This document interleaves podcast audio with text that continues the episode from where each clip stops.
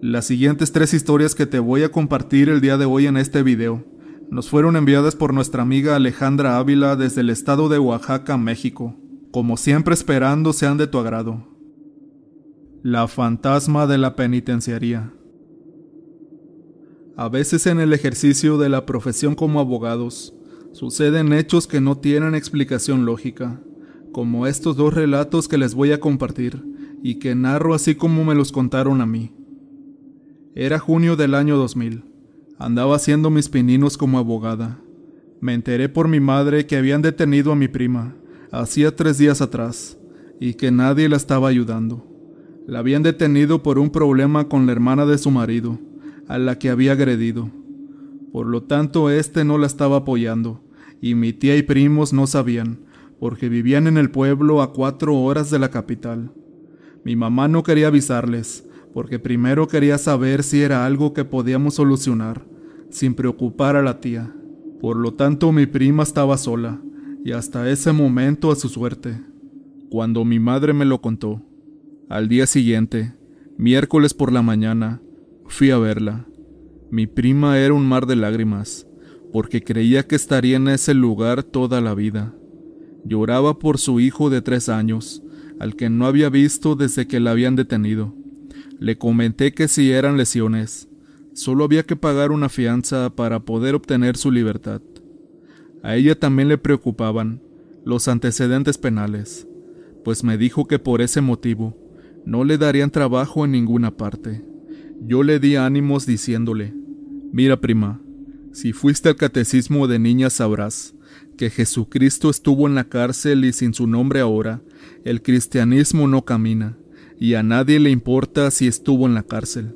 Asimismo, si sabes de historia sabrás que Benito Juárez estuvo en la cárcel también, y cuando fue gobernador y presidente, a nadie le importó esto. Así que primero veremos que te liberen, y luego nos preocupamos de lo demás. La prima me dijo, Te agradezco mucho los ánimos, prima, pero no soy ni Cristo ni Juárez. Ojalá me saques de aquí pronto. Le respondí que sí y la dejé más tranquila. Fui al juzgado y me enteré que estaba por lesiones simples. Le hice el trámite ante una afianzadora que respondiera por ella, con la fianza que le habían fijado. Así que durante ese día me dediqué al trámite, y ya como a las nueve de la noche, el juzgado expidió la boleta de libertad. En esos años Oaxaca no tenía reclusorio o cárcel femenil, así que la penitenciaría central ubicada en Santa María Escotel, de un municipio conurbado a la capital oaxaqueña, era el penal principal, en su mayoría penal varonil, pero había un espacio que se llamaba Departamento Femenil, donde se encontraban privadas de su libertad las mujeres que por alguna razón llegaban ahí. El departamento femenil estaba a un costado de un largo pasillo en el lado norte, rodeado por una barda perimetral muy alta, propia de un penal que terminaba con alambre de púas, y en las esquinas las torres con los centinelas. El departamento femenil tenía una puerta, al lado un muro como de un metro y treinta centímetros, con una reja muy alta, que al mismo tiempo era locutorio o área de visitas. Tenía bancos de concreto habilitados para sentarse, y así las internas pudieran platicar, dialogar con sus abogados, personal de juzgado o recibir visitas. En la esquina de ese muro de rejas, pero dentro del departamento femenil, había una caseta donde de día vendían refrescos y antojitos, y en la otra esquina al lado de la puerta, por la parte del pasillo, había un teléfono de monedas. Cuando fui a la oficina del penal, acompañando al actuario del juzgado para notificar la boleta de libertad, ya eran como a las 10 de la noche. Me dijeron, Oiga, si va a pasar como familiar, espere aquí afuera del portón principal, y si pasa como abogada, puede esperar en el locutorio del departamento, por favor. Ya que me dieron elegir, opté por ir a recibir a mi prima en el departamento femenil. Así que caminé el pasillo del lado oriente, donde está el portón principal, y luego ese largo pasillo hacia el departamento femenil, que a esa hora se veía lúgubre por la poca iluminación que había, saludando a los guardias que vigilaban los accesos hasta llegar al área. Cuando llegué al departamento, estaba muy solo, con la débil luz de los faroles y lámparas de los centinelas, que a lo lejos se veían apostados en las torretas o garitones. Para esa hora las reclusas ya dormían, y las custodias estaban atendiendo el papeleo, trámites y chequeos de rigor para la libertad de mi prima. Me senté entonces a esperar en el área de visita y locutorio. Después de algunos minutos estar ahí, la temperatura comenzó a bajar y sentí mucho frío.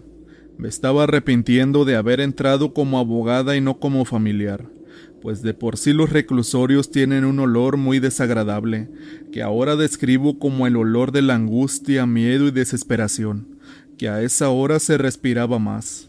En ese claroscuro vi la silueta de una mujer vestida de blanco, que dibujaba un cuerpo muy femenino, de cabello muy largo, y que por la oscuridad no puedo describir si era rubio, castaño o negro.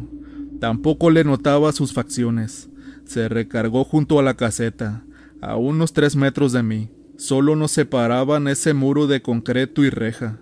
Sentí que la mujer me observaba detenidamente.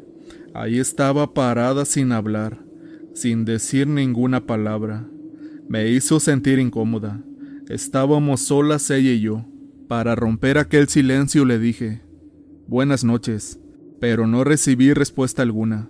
La volví a saludar, pero otra vez no me contestó, así que mejor guardé silencio y esperé. Ella siguió ahí, y después de unos minutos me preguntó con una voz muy aguda y triste. ¿Eres familiar de Meche? Le respondí. Sí, la estoy esperando. Ya va a salir, me dijo. Qué bueno que Meche tiene visita. A mí nadie me visita, y estaré aquí por muchos años. Creo que aquí me voy a morir. Le expresé. No digas eso. Todo pasa, y la pena que te hayan impuesto también va a pasar. Pero con una voz quebrada, casi llorando, me dice. Nadie puede ayudarme, ni mi marido. Este quiere que viva bien en este lugar, mientras el tiempo pasa. Estoy en el grupo de teatro, y salgo a dar funciones afuera. Mi marido a veces me saca a cenar o a bailar también afuera pero mi angustia no disponer de mi libertad como yo quisiera, pues me siento fatal en esta jaula de oro. Quisiera mejor morir. Cuando me dijo aquello, pensé que la mujer no estaba bien de su cabeza, pues no era coherente lo que ella decía. Eso de que el marido la sacaba a cenar y a bailar no cuadraba. Pero no le dije nada. Luego me dijo, Qué bueno que Meche cuenta contigo. Te agradezco por no dejarla sola, y rompió a llorar. De pronto la puerta del taller de costura, habilitada en ese momento como oficina de las custodias, se abrió, y salieron mi prima y dos custodias. Miré para donde estaban ellas, y cuando volteé para despedirme de aquella mujer que lloraba, ésta ya no estaba, cosa que me extrañó muchísimo. Saludé con gusto a mi prima. Las custodias la acompañaron al portón principal, y salimos del penal. Ya eran pasadas las once de la noche, no había transporte de autobús y no nos alcanzaba para pagar un taxi, así que decidimos caminar rumbo a nuestras casas. Ya en la calle le comenté la extraña conversación con aquella mujer. Mi prima me miró con asombro y miedo para decirme, Ay prima, creo que las dos vamos a tener que hacernos una limpia para curarnos de susto. Yo por qué le dije, aquí la salada eres tú, le dije en tono de broma y a mi prima no le causó nada de gracia. Mientras seguíamos caminando me miraba de reojo y guardaba silencio, como pensando qué decirme o cómo decirme algo. Caminábamos juntas y me comenzó a decir lo siguiente. Mira, prima, allá adentro las presas dicen que en el área de visita, de vez en cuando se aparece una muchacha que estuvo presa, que era centroamericana, muy bonita, muy guapa, Creo que estaba acusada de secuestro y tráfico de gente, delitos muy fuertes con penas de esas que nunca vas a salir.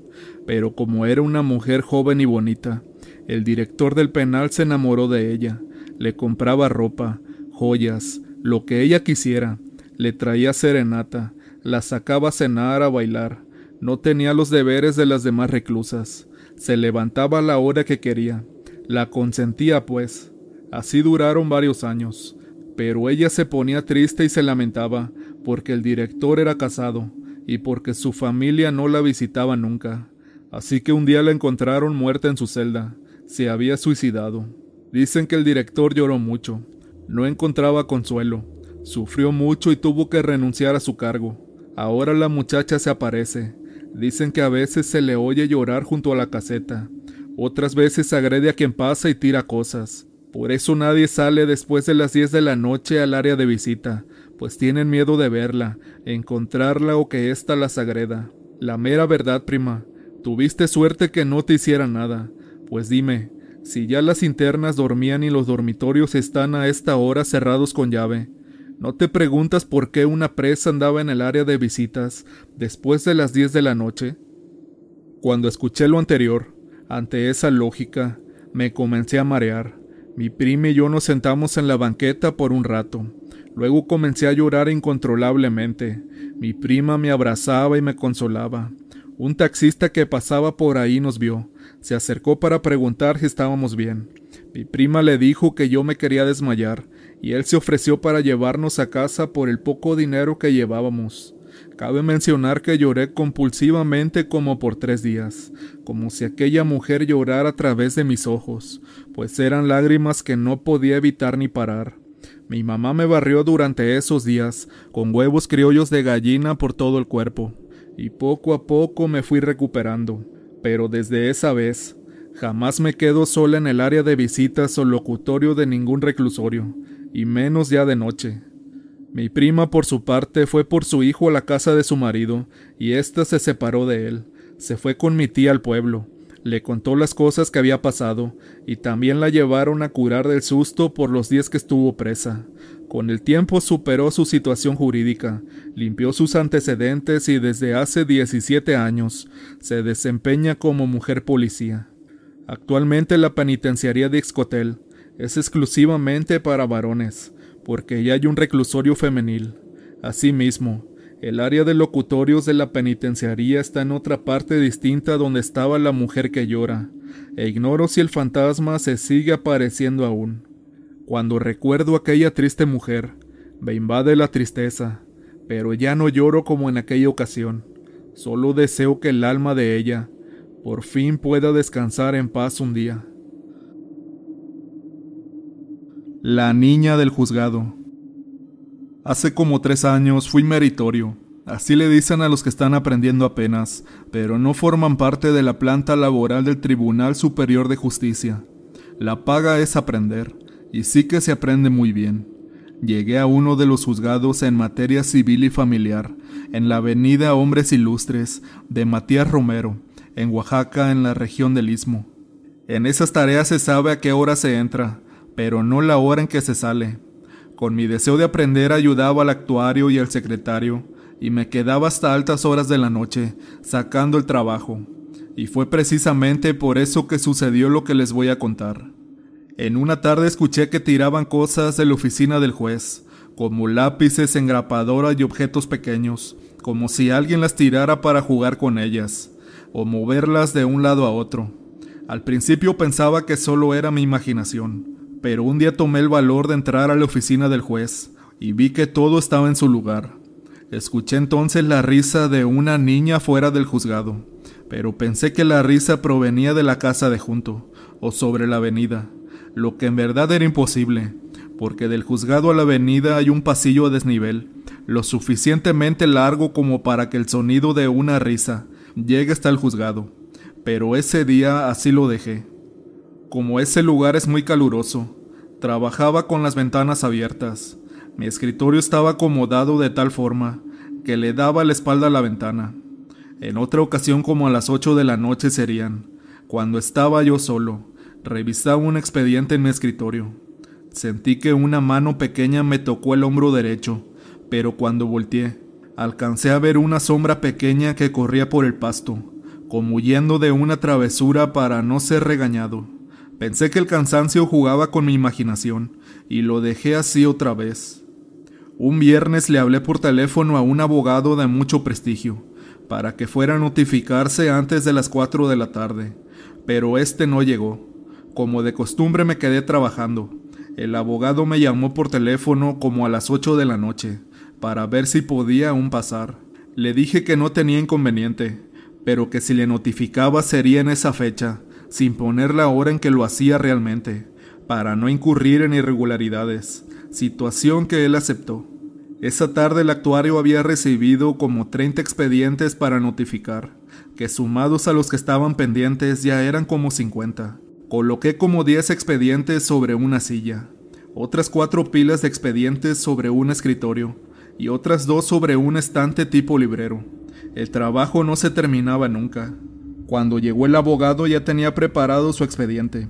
Se sentó en una silla frente a mi escritorio y se disponía a firmar su notificación, cuando de pronto todos los expedientes que estaban sobre la silla cayeron como si alguien los hubiese tirado a propósito. El abogado y yo nos quedamos viendo. No nos recuperábamos de la sorpresa aún, cuando de la misma manera se cayó otra pila de expedientes que estaban sobre el escritorio, y enseguida otra pila de expedientes del estante tipo librero. De pronto había muchos expedientes en el piso. Me dispuse a recogerlos y la luz se apagó entonces, quedándonos iluminados con la luz de la luna y las farolas lejanas. Luego se comenzaron a escuchar las risas burlonas de una niña, que ante la oscuridad se sintió un ambiente tétrico. Yo estaba de espaldas a la ventana. El abogado estaba de frente. De pronto señalando hacia el patio me dijo, Mire, licenciado. Volté en aquel instante pero no vi nada. El abogado con una voz de asustado me dijo, Vi a una niña allá afuera, pero a lo mejor solamente fue mi imaginación. Mejor paso el lunes con más calma, licenciado. Yo que usted mejor me retiro ya. Ya se iba, pero lo pensó mejor, y me dijo, ¿Sabe qué, licenciado? Deje todo como está. Es viernes. Le invito unas chelas, como ve. Vamos a ver si se nos quita el susto a los dos. La luz regresó de pronto.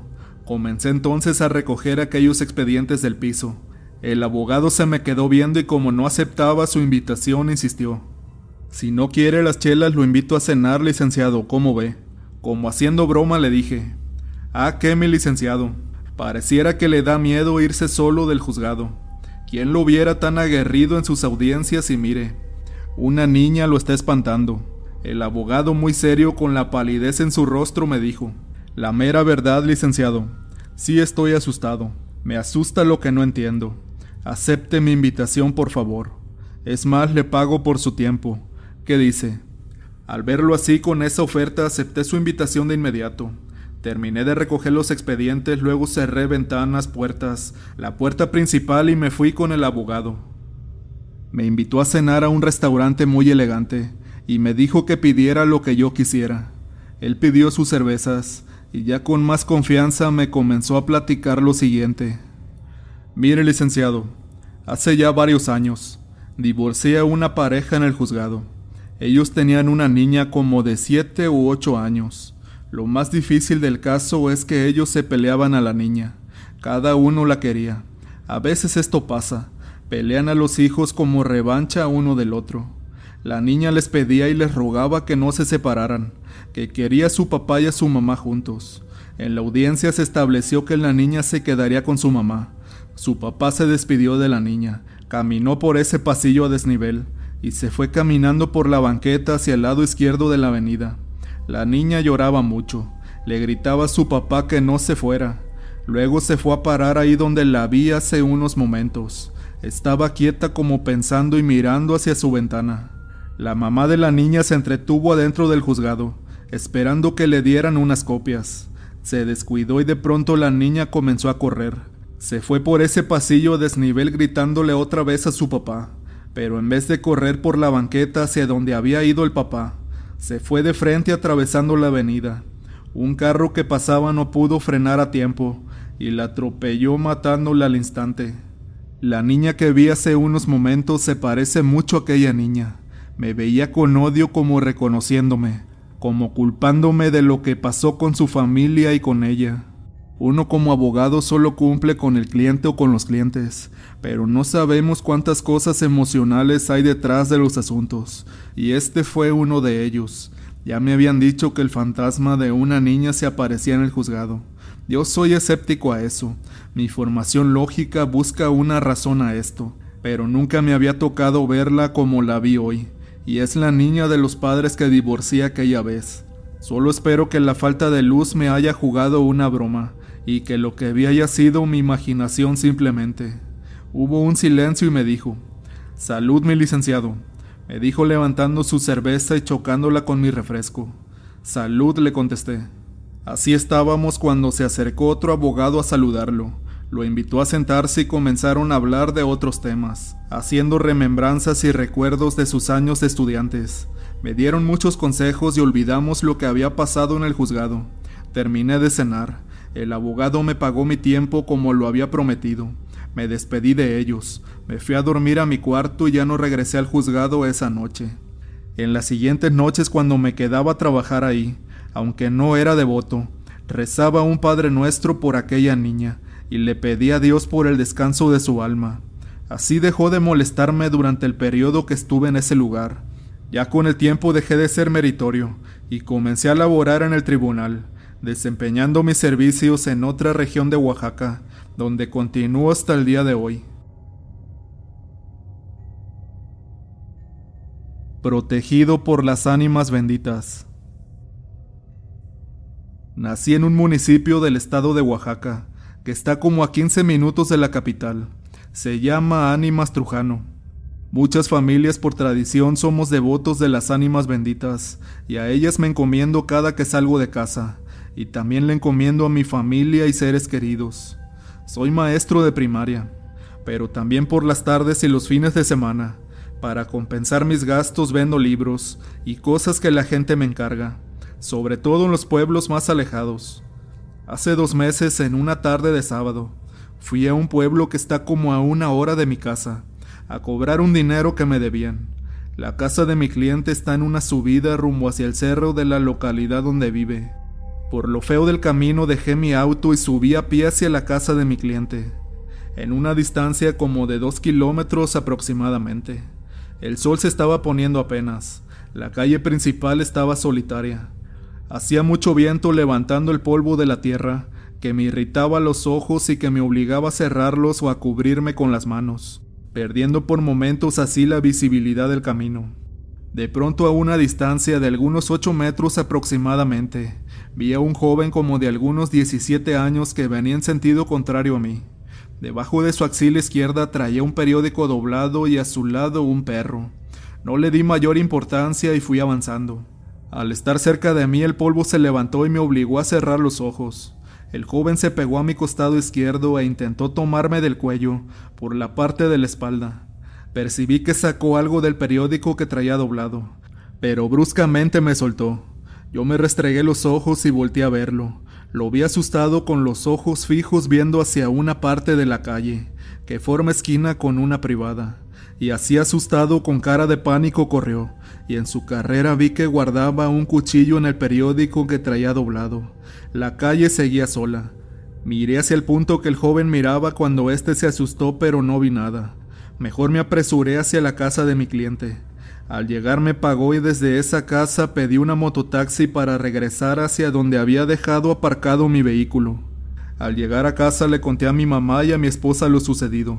Ellas me dijeron que siempre que me aventuro hacia esos lugares, me encomiendan a las ánimas benditas para que me cuiden y me protejan, que ese joven probablemente las vio cuando me quiso atacar, y por eso se asustó y mejor corrió. Yo también creo que ese joven tenía malas intenciones conmigo, pero fueron las ánimas benditas las que me protegieron aquella tarde, y por eso estoy totalmente agradecido con ellas.